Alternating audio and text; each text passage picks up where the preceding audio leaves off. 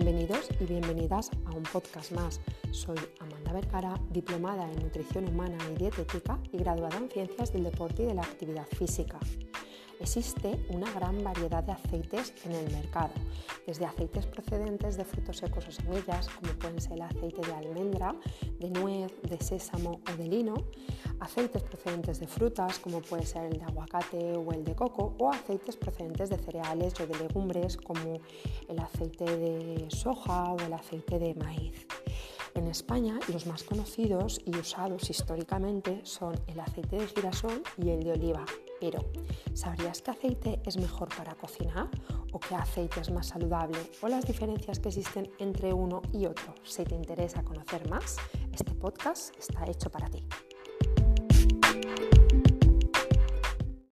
Para ver las principales diferencias de un tipo de aceite y otro, hay que valorar el tipo de grasas que contienen, cómo actúan ante la fritura, el sabor y el precio. En cuanto al tipo de grasas, decir que ambos dos aceites, tanto el aceite de girasol como el aceite de oliva, son grasas saludables vegetales que contienen más del 90% de su composición en materia grasa.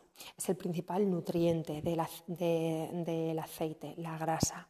El aceite de oliva es un tipo de aceite rico en grasas monoinsaturadas. Por cada 100 mililitros contiene aproximadamente 90 gramos de grasas, de los cuales 70 suelen ser monoinsaturadas, entre 10 y 13 saturadas y entre 6 y 9 poliinsaturadas. Un ejemplo de este tipo de grasa, de grasa monoinsaturada, es el ácido oleico, que es la principal grasa del aceite de oliva y pertenece a la famosa familia de las grasas omega 9. Las grasas monoinsaturadas, también presentes en otros alimentos, no solo en el aceite de oliva, sino que también son ricas en grasas monoinsaturadas el aguacate, algunos frutos secos como los anacardos, las avellanas, los pistachos o la almendra, se dice de ellos que disminuyen el colesterol comúnmente llamado malo o el colesterol LDL, pero también que contribuyen en el aumento del colesterol bueno o el HDL, es decir, este tipo de grasas monoinsaturadas disminuye lo que nos ensucia nuestras venas y arterias y aumenta los barrenderos o barrenderas que limpian nuestras arterias y nuestras venas. Aparte también tienen muchas sustancias beneficiosas para nuestra salud, como pueden ser los, los polifenoles con acciones antioxidantes y antiinflamatorias muy potentes. Se le considera un oro a nivel nutricional, dado que el aceite de oliva o, los alimentos que son ricos en grasas monoinsaturadas disminuye la incidencia de enfermedades cardiovasculares, como pueden ser ictus o infartos cardíacos, pero es que a la vez también benefician a la prevención e incluso al tratamiento de la diabetes, eh, determinadas patologías cognitivas, como pueden ser el Alzheimer o la demencia, y también previenen algunos tipos de cánceres. Por eso se habla de que el aceite de oliva es una de las eh, de las bondades más maravillosas que tiene la alimentación mediterránea, ¿no? una de sus grandes riquezas. Eh, por contra, el aceite de girasol no es tan rico en grasa monoinsaturada, sino que sobre todo posee mucha grasa poliinsaturada. Por cada 100 mililitros de aceite de girasol tiene aproximadamente también 90 gramos de grasas, pero estas, este tipo de grasas son aproximadamente entre el 60 y el 65 grasas poliinsaturadas, a diferencia del de oliva, que sobre todo decíamos que era rico en grasa monoinsaturada. ¿Qué sucede? Sucede que este tipo de grasa poliinsaturada sigue siendo muy beneficiosa para nuestra salud. De hecho, eh, hay algún tipo de grasa perteneciente a este grupo, como por ejemplo el ácido linoleico, el linolínico y el ácido araquidónico, que pertenecen a la familia de omega 3 y omega 6, que potencian eh, que nuestra salud pueda, pueda seguir desarrollándose de forma correcta.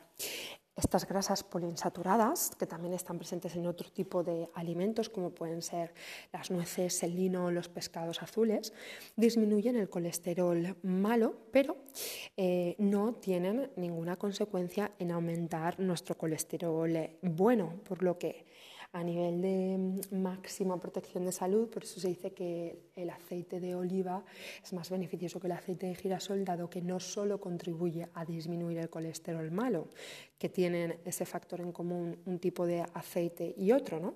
sino que aparte también el aceite de oliva contribuye a elevar el colesterol, el colesterol bueno.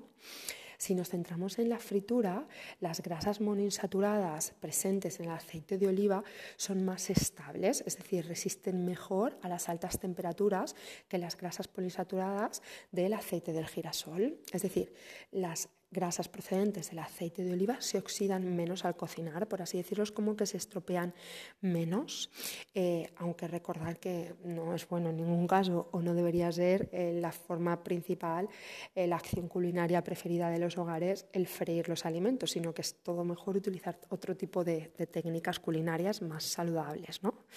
Por lo que, en líneas generales, tanto por cuestiones de salud como por la no alteración del producto al someterlo a, a altas temperaturas como son la fritura, es mejor el aceite de oliva, aunque hay que señalar y puntualizar que el aceite de girasol también es bueno y también es saludable para nosotros. Ahora bien, sí que es cierto que para algunas recetas donde nos interesa aportar un sabor más suave, posiblemente sea mejor utilizar el aceite de girasol porque no tiene este sabor tan potente que tiene el aceite de oliva y más incluso si es aceite de oliva virgen extra, ¿no? que tiene un sabor muy fuerte que hay en determinadas recetas que no nos interesa tanto que aparezca.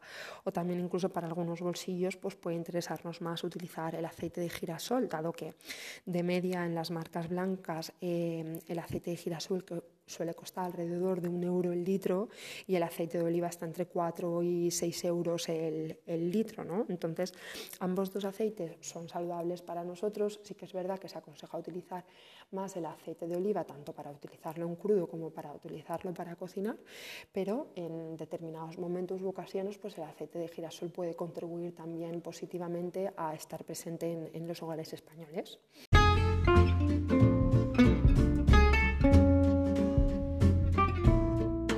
Espero que este podcast te haya ayudado a entender, porque siempre se dice que es mejor el aceite de oliva frente a otro tipo de, de, aceites, que compartas el podcast para todas aquellas personas que consideres que les puede interesar la temática y agradecerte una vez más que estés ahí semana tras semana intentando aprender cosas nuevas y mejorando con ello tu estética y tu salud.